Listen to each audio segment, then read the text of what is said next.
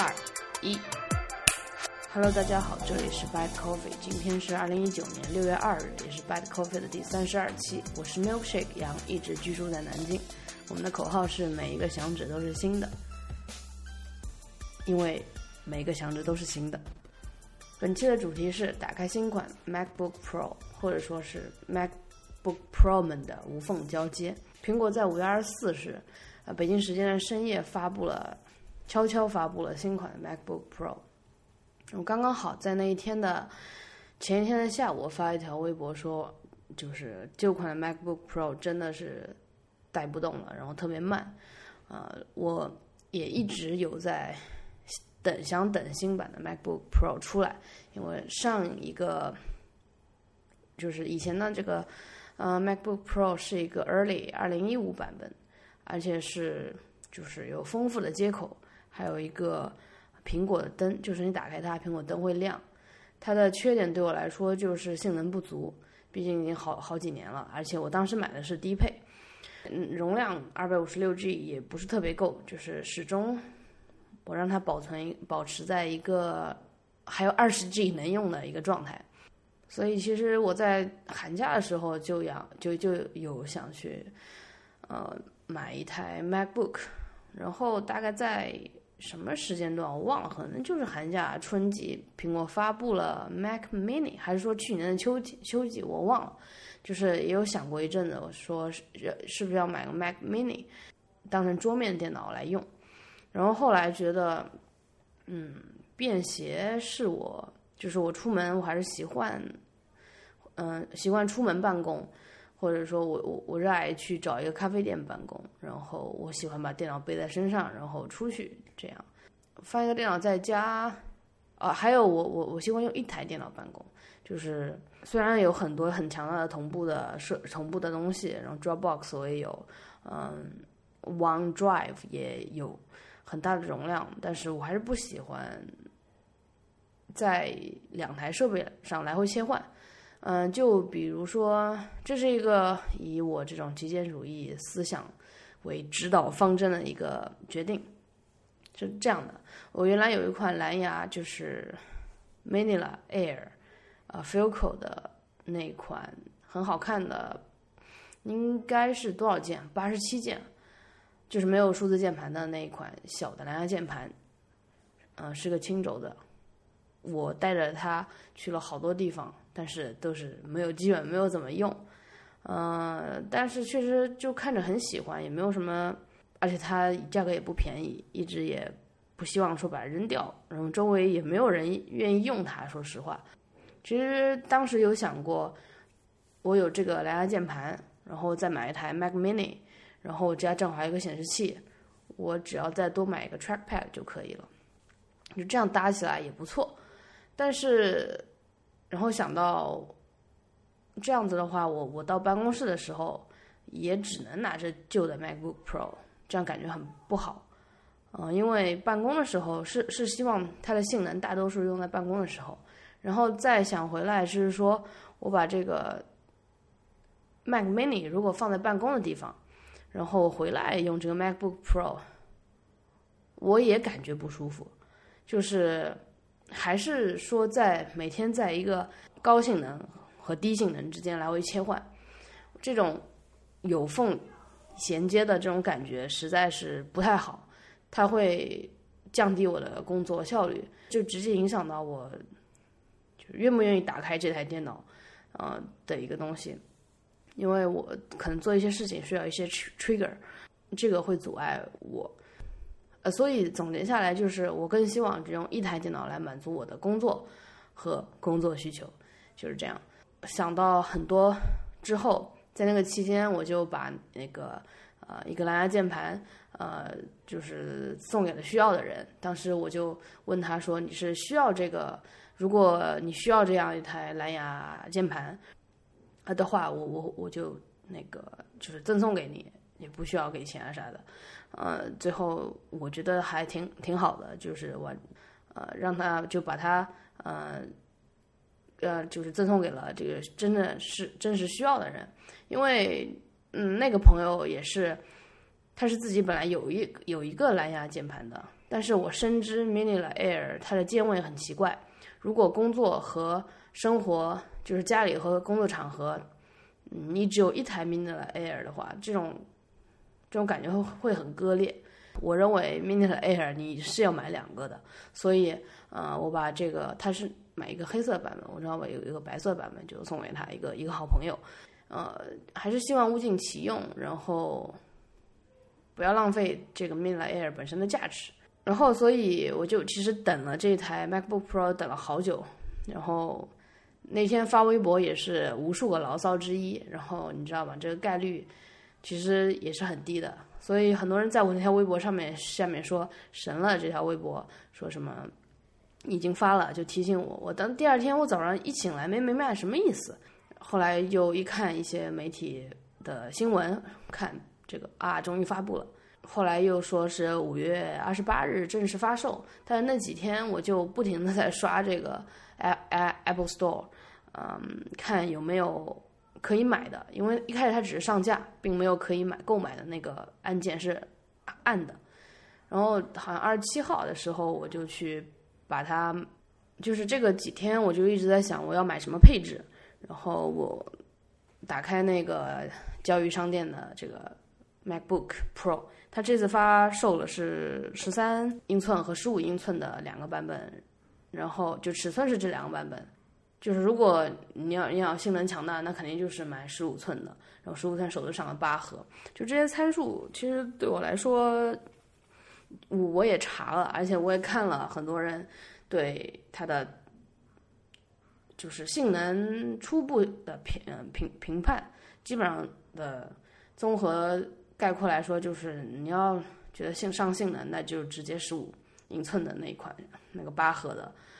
我就去 Apple Store 感受了一下十五寸，啊十十五英寸，呃，而且我看了一下数据，十五英寸是一点八七公斤，然后我觉得它不适合我。我最初想换它的想法就是，也还其中一个想法就是，我旧款太太厚了，太厚了，太重了。呃，我查查了参数，我的旧款的就是 Early 二零一五是一点五八公斤，然后现在的 MacBook Pro 十三寸是一点三八还是一点三七公斤？三八公斤好像。对，其实这样一来，如果我去买十五英寸的，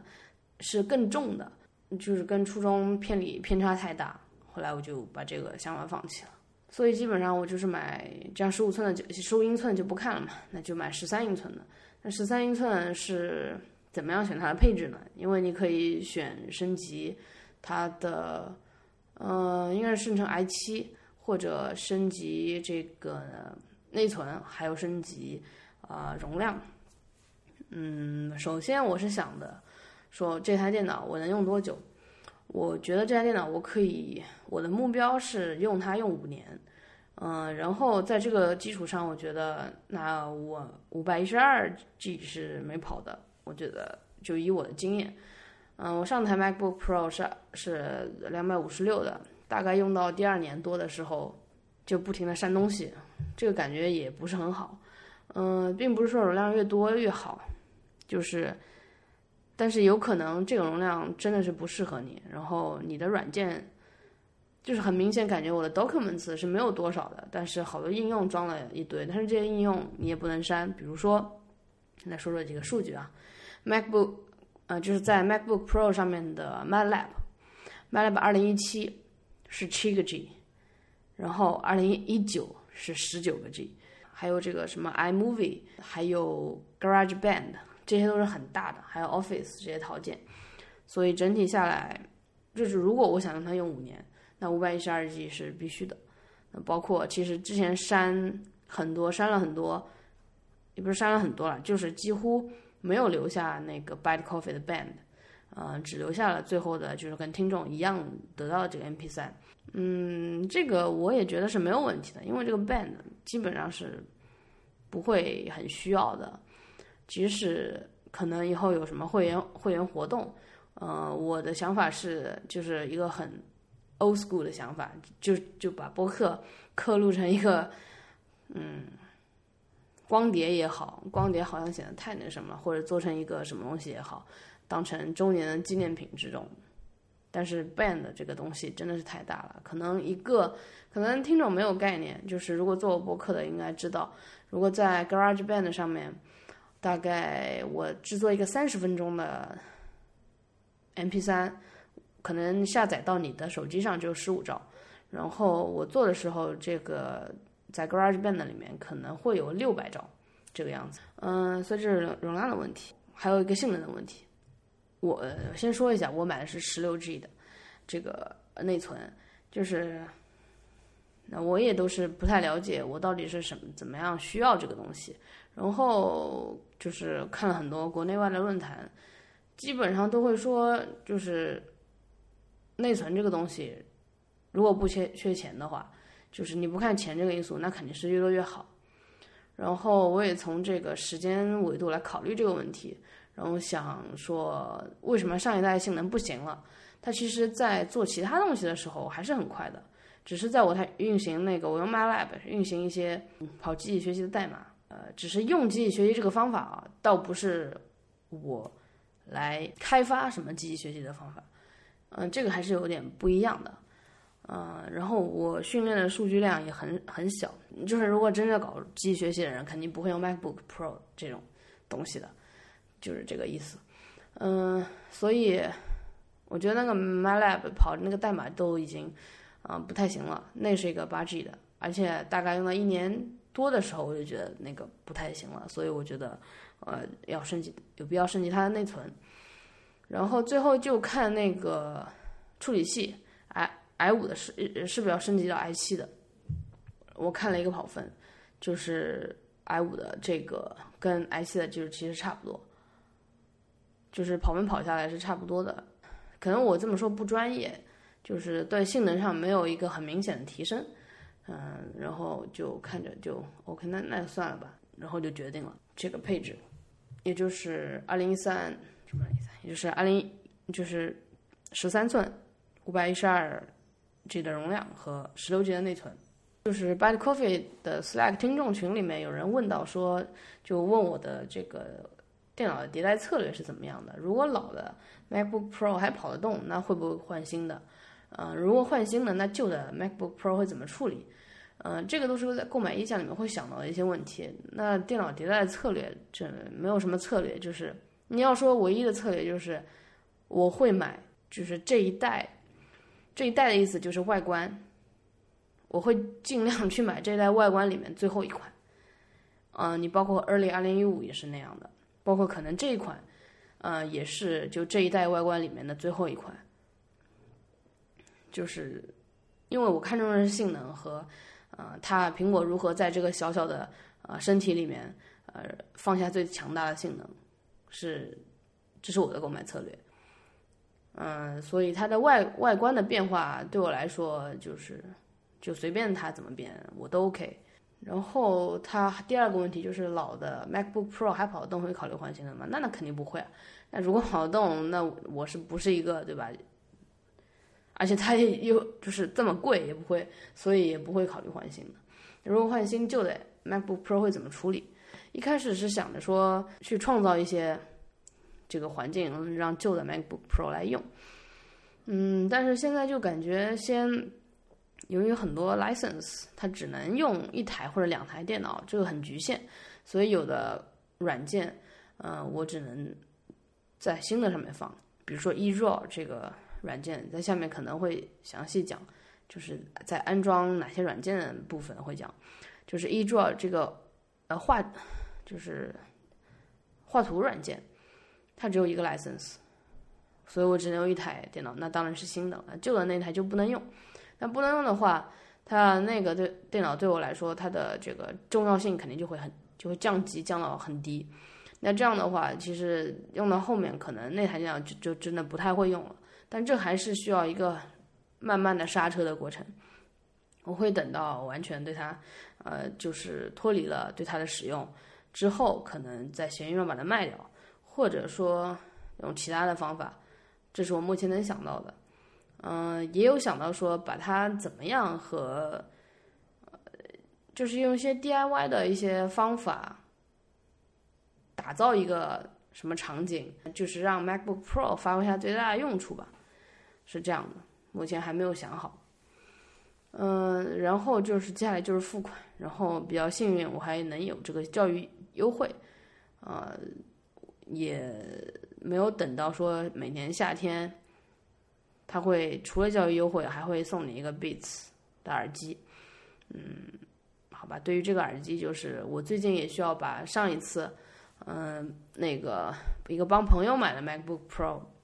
的耳机，他送给我了，然后我打算把这送给我爸。因为我实在不太用它，就是个 Beats X 黑色的版本。嗯，送给我爸的原因也是现在不太愿意在闲鱼上买东西。我发现我这性格可能在闲鱼上买不了东西，一看说废话的就很烦，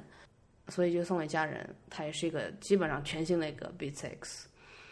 嗯，重点接下来是重点部分，就是我想说的一台新电脑的打开方式吧。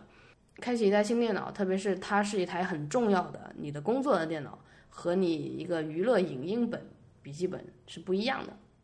所以在它我在我购买到它真正到货之前，我是先去真的是想了一下它的接口是如何拓展的，呃，我称之为一个接口拓展计划。这个就是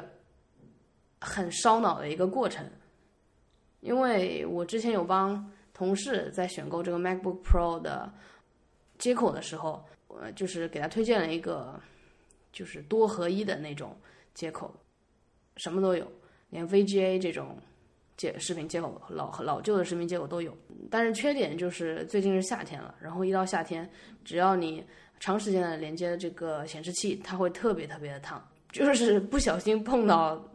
会觉得自己被烫伤的那种温度，我觉得可能到六十几度了，这种就觉得这个是不行的。呃，首先第一件事就是要把视频的接口和这种插拔的接口分开，就这是第一个原则。第二个原则就是我尽量我不喜欢买很多个接口，就好像，嗯，所以我的计划是这样的：我的目前的设备就是视频的接口需要的就是 HDMI，还有一个 VGA。VGA 和 HDMI 是我两个显示屏，是在工作的地方有两个显示屏。然后家里是有一个 HDMI，呃的接口，所以我觉得，而且如果我带着它出去的话，比如说讲 PPT 的话，HDMI 也是一个非常通用的、流行的现在的接口，嗯，所以我觉得我如果要便携，我会买会有一个 HDMI 的随身带着的一个拓展，就是 Type C 转 HDMI，呃。因为因为 V VGA 这个接口很老旧了，也只有像我们这种高效的某某些显示器会用到，所以我就觉得买一个一对一的，直接转过来的就可以，我就放在那儿，我不需要带到哪去。然后接下来我就去看一下买哪个牌子的，买哪个牌子这个事情就是可可供很很多选择了，什么绿联的，然后还有其实小米。包括华为啊，都有做转 Type C 的这种，就是 Type C 转谁谁谁的这种接口，不对，应该说成是谁谁谁转 Type C 的这个接口。我看了一下评论，然后结合了一下现实情况，大家说，如果你要想这个视频的接口不热，那只有买苹果自己的，这只有就是我第二个原则。不，第二个原则应该是尽可能少的来选择它的接口，就是。呃，除了视频接口分开，然后第二个原则是尽可能少的，就说说白了就是我放弃了 SD 接口。这唯一的影响是那个 Osmo Pocket，它现在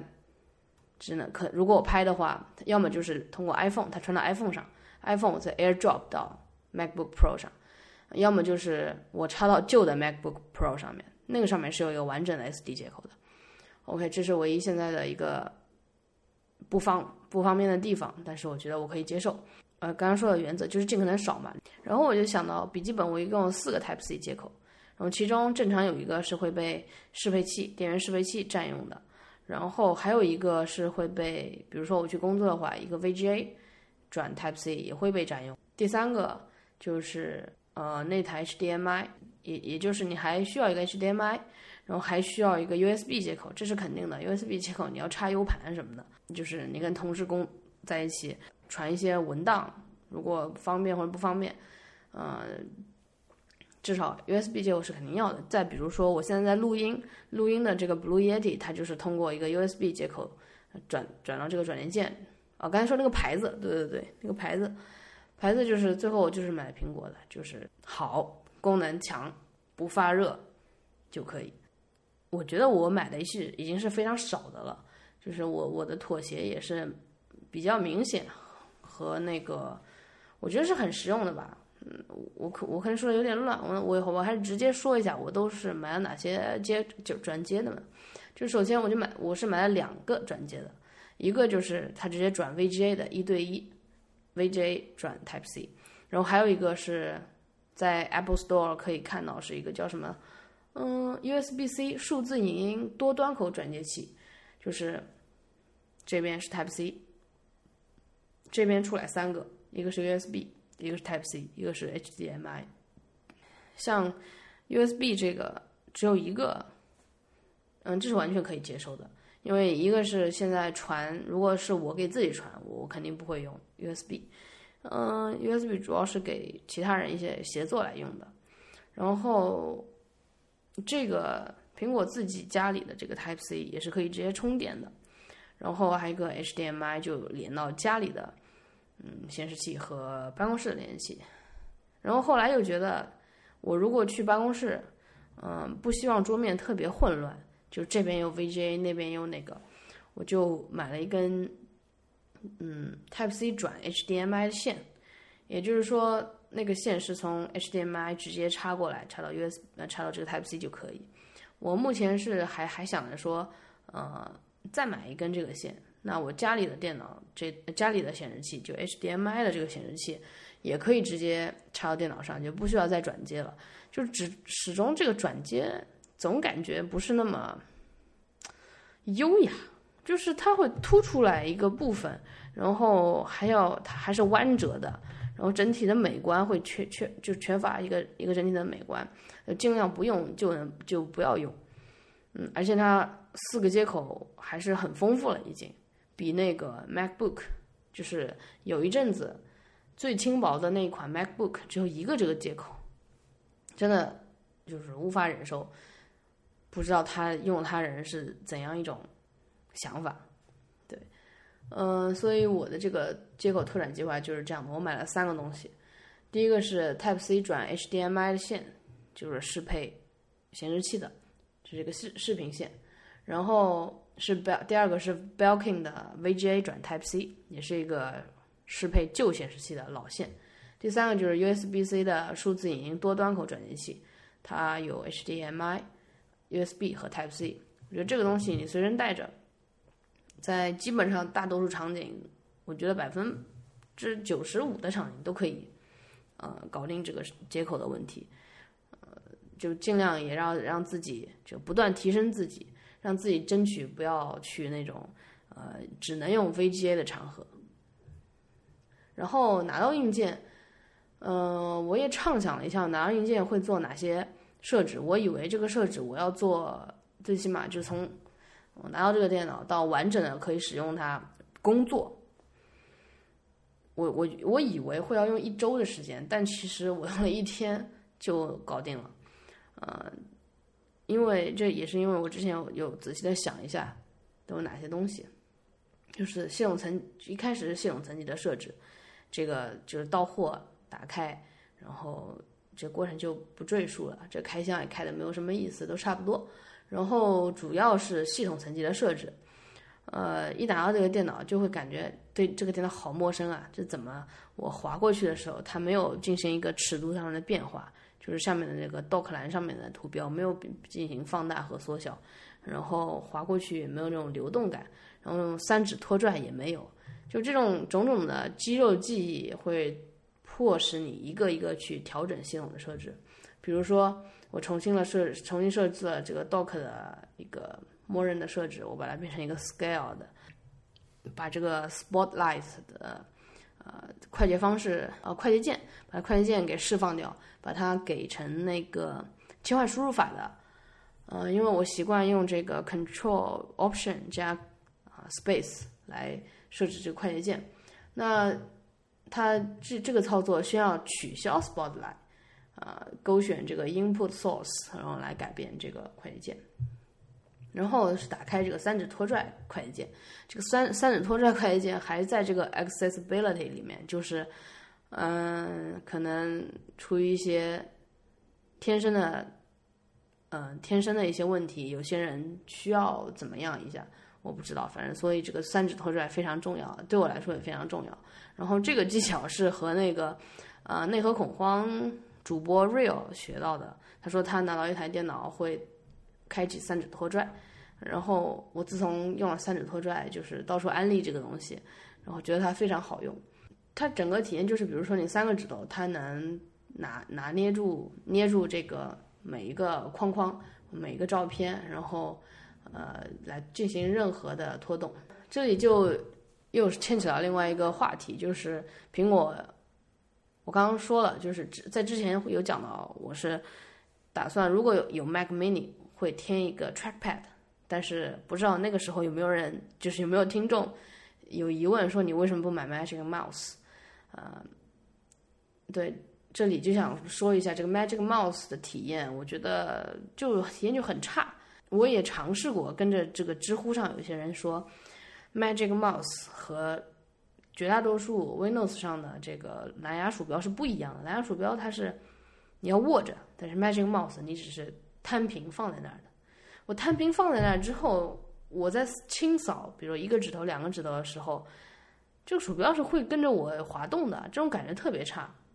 我觉得这个需要学习，学习曲线还不低。然后，而 Trackpad 它是一个很大的平板，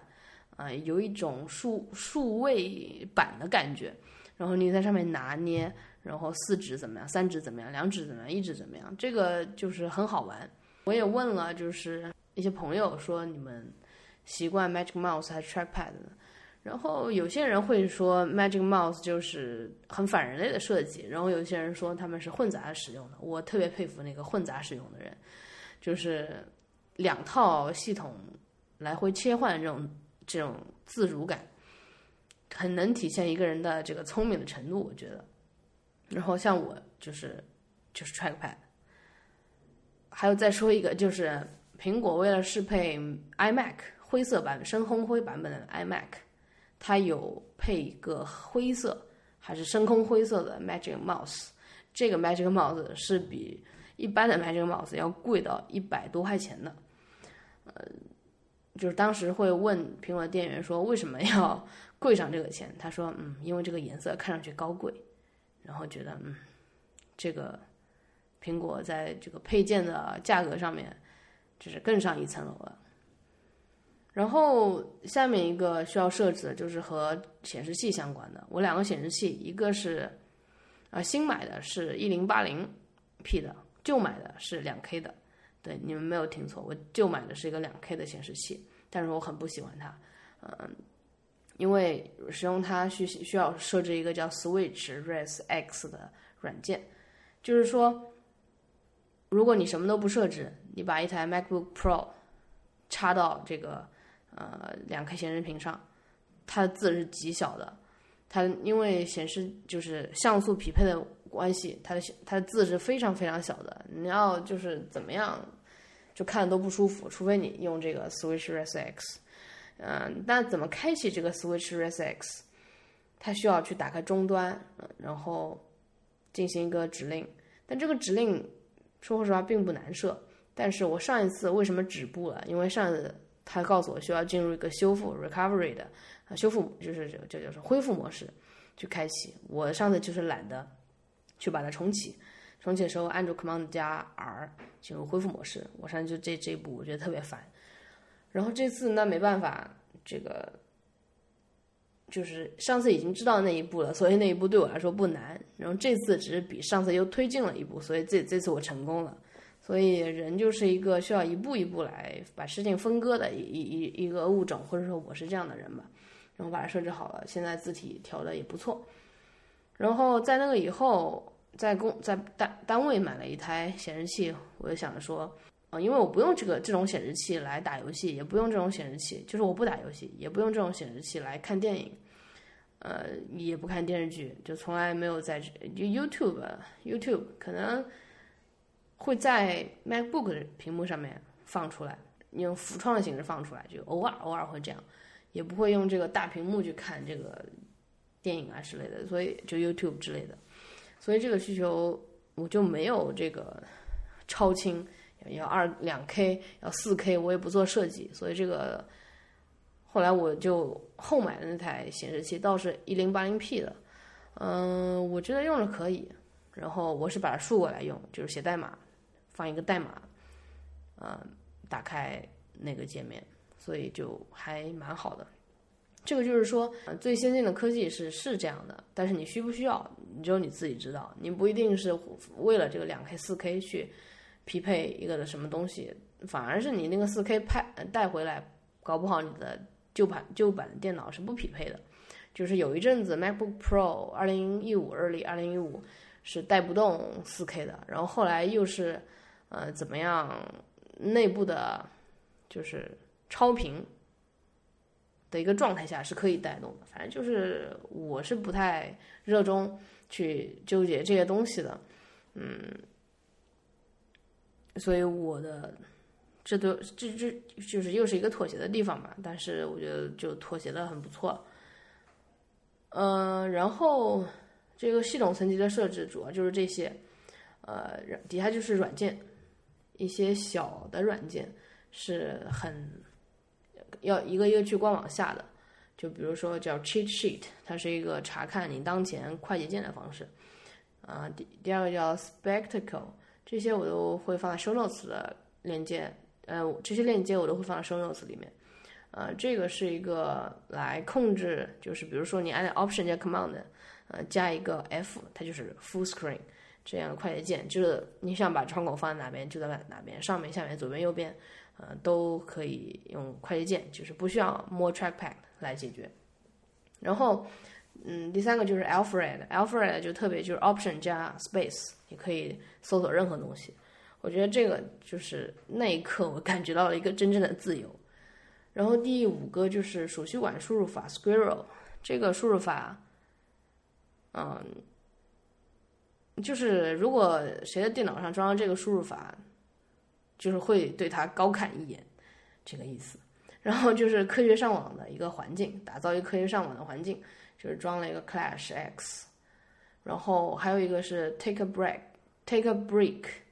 就是二十分钟他会告诉你，哎，我这个好像二十分钟没开没开启嘛，好像没有打开，就是开机的时候开启。OK，这个就是一个二十分钟，每二十分钟提醒你要看见其他地方，盯着二十秒的一个软件。然后就是要去 Mac App Store 下载的一些大型的软件。我看了一下，可能 也没有所谓的大型，就是 Spark 呀这种，嗯，免费的软件。我主要付费软件还是都是跟尽可能在开发者的网站去付费。所以这个就带来了另一个问题，就是我有很多分散在邮件各处的 license。嗯，这个 license 的事情在下面等一下说。那底下是 setup，setup 里面 setup 也很好弄，你连连上你的账号，然后下载就没有问题。然后还有一些是特定场景才会用到的工具，比如说 forecast、Marco Arman，呃，为了方便播客章节的一个剪辑。他说，就是比如说你打开我们，比如说你打开这期播客，这一部分就是在这个软件，就是如设置哪些软件这个章节里面。那下一个可能是什么关于 license 的部分，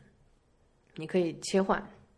这就是这个软件。那这个软件只有我在剪嗯播客快上的时候会用到它，所以现在我就不急装，只是到当时用的时候再装上就 OK 了。接下来就是一个它软件同步的问题，就是你虽然有了，比如说 Ulysses，比如说有了，再有了什么，主要是就是 Ulysses 吧，比如说还有 Voodoo Pad，还有 Home In Home Inventory，OK，就这些东西，呃，都特别小众了。这些软件里面的内容是最主要的，比如说 Ulysses 是里面我写文章的文章内容，然后 Voodoo Pad 是一个个人知识点的积积积累，然后这个 Home Inventory 就是。就是它内容也是放在 Dropbox 里面，所以在他们之前这些同步的东西，我还先把 Dropbox 安安装上。但装 Dropbox 的时候，我发现它现在对几台设备有了一个限制，他跟我说，他现在你只能选三个设备放 Dropbox，但是你已经链接了十五个设备，所以你要把十二个设备给 unlink 掉。我就在勾选，勾选到最后的时候，我现在有一台 iPad，一台 iPhone，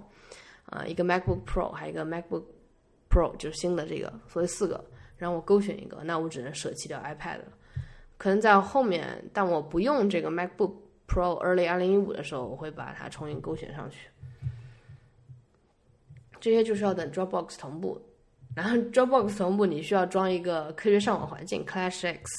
所以这很多一套一套是就是连连着的，这个过程也是让人就是既崩溃又惊喜，就是觉得自己之前真的是好聪明啊，搭建成这样一套东西，内心对自己不由得赞叹。然后还有像 MWeb，我把这些东西内容都放在 Dropbox 内同步，感觉也不错。然后就是说到之前的一个问题，就是 license 的问题。呃，我说我大多数付费的软件都是直接跟独立开发者买，或者说在他们网站买，所以我的 license 都是分布在我的邮件里面的。呃，我给邮件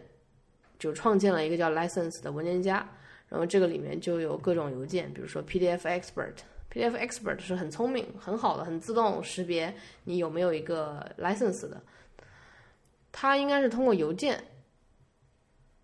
这个我也不知道什么了，所以我也不说原因了。反正就是你你装上 PDF Expert，你一点他就问你这个是不是你的嗯一个 license，你说是的话，他就直接激活好了，整个过程非常快。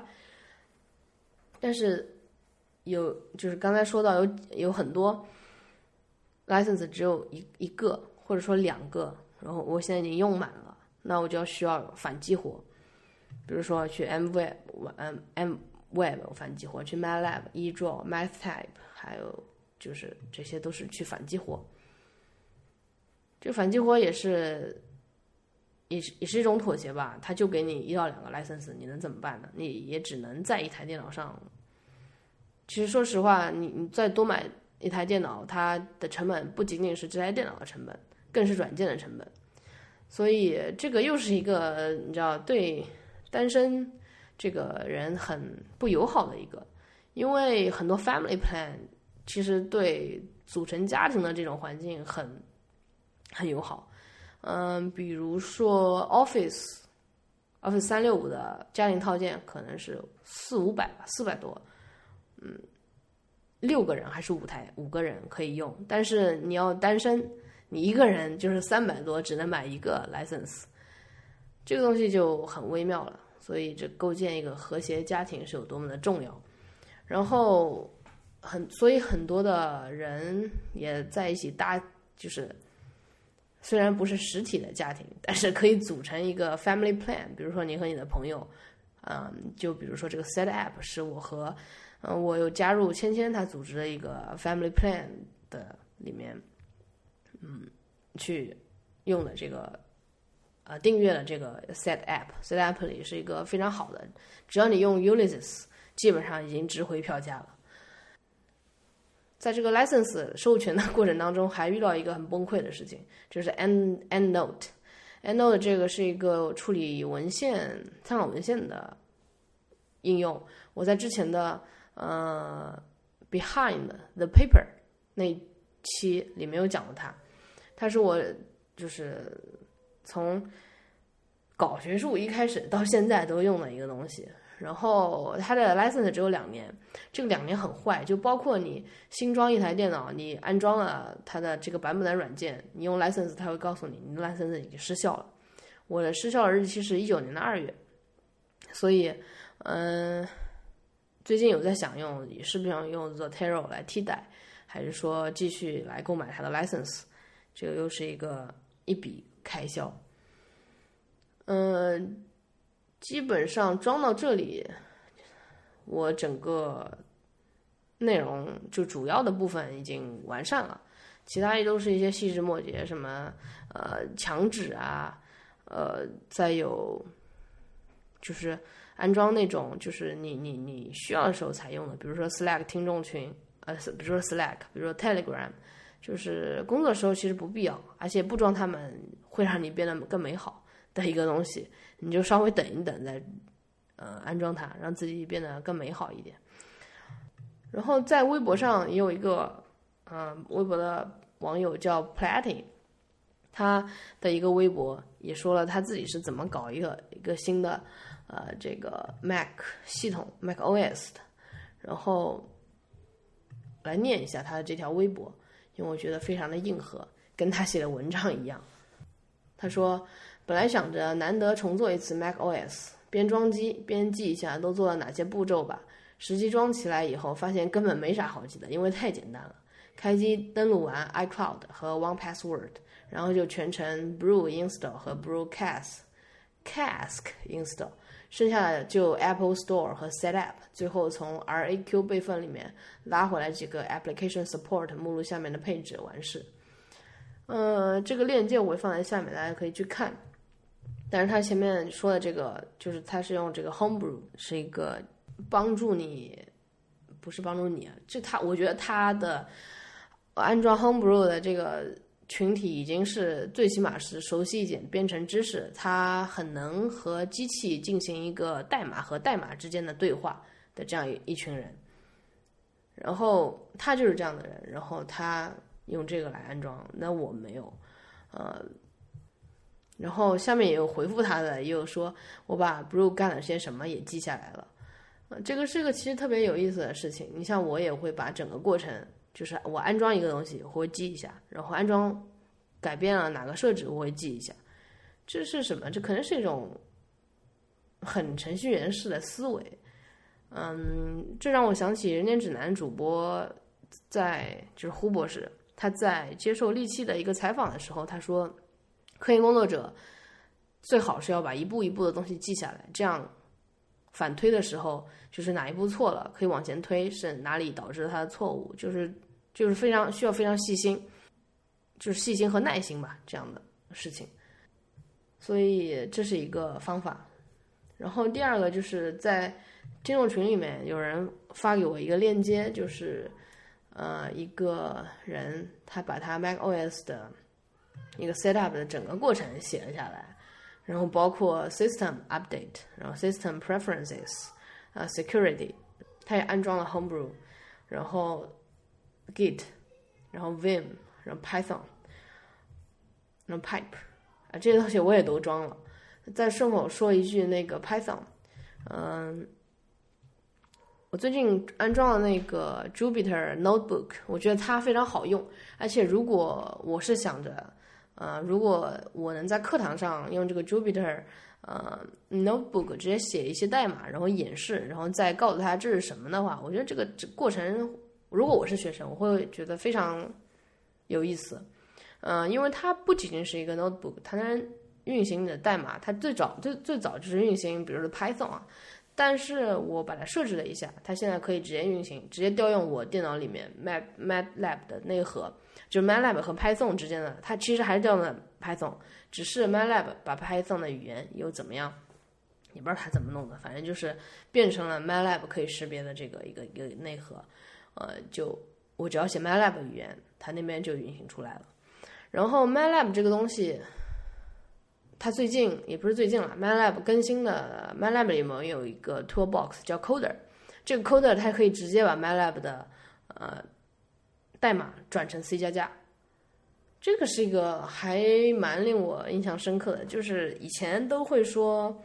好像搞科研的人他会更去用 MATLAB 和 Level 这两个东西，但是搞工程的人他会更偏向于 C 加加，因为就是更底层，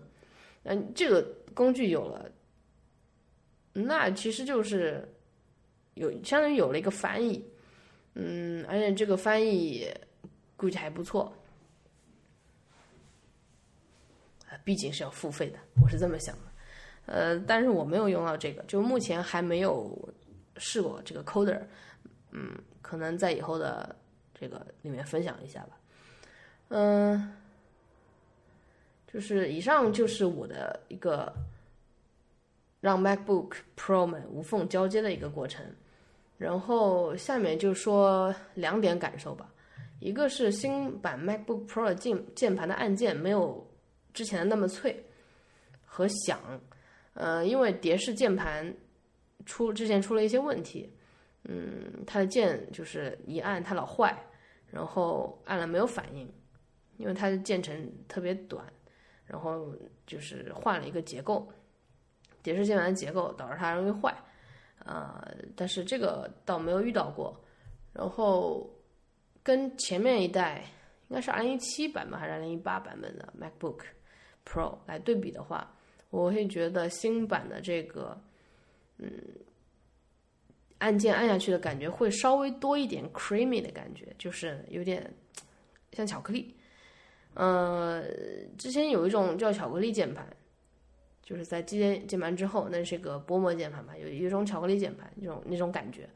但是这个巧克力感觉就是那种更高级的巧克力，就是吃下去会入口即化的那种感觉，但是。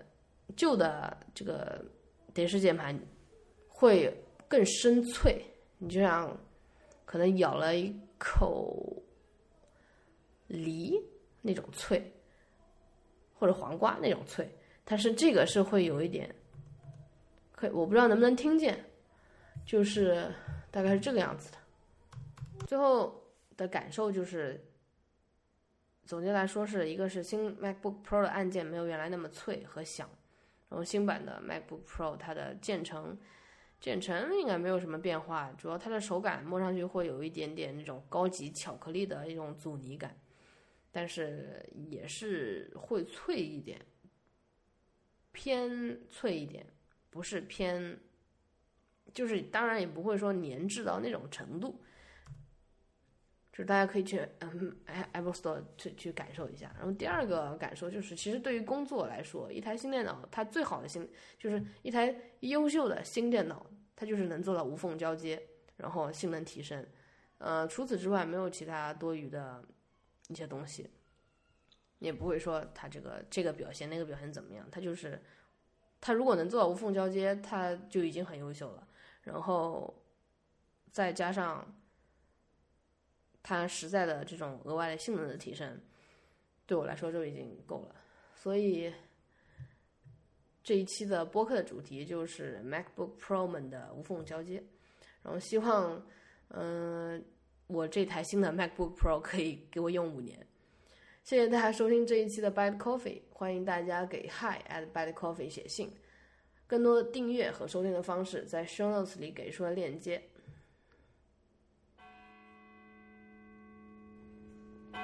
最后说一下，希望每一期能留一个彩蛋时间，然后说一下这个响指的问题。我发现很多听众都会问我：“你真的是每一个响指都是现打的吗？不会闷掉吗？”那基本上来说，我用右手打的话，这个是完全都是百发百中，但是左手就不行。所以从今天起，我们播客的口号就是每一个响指都是新的，每个主题也是新的。然后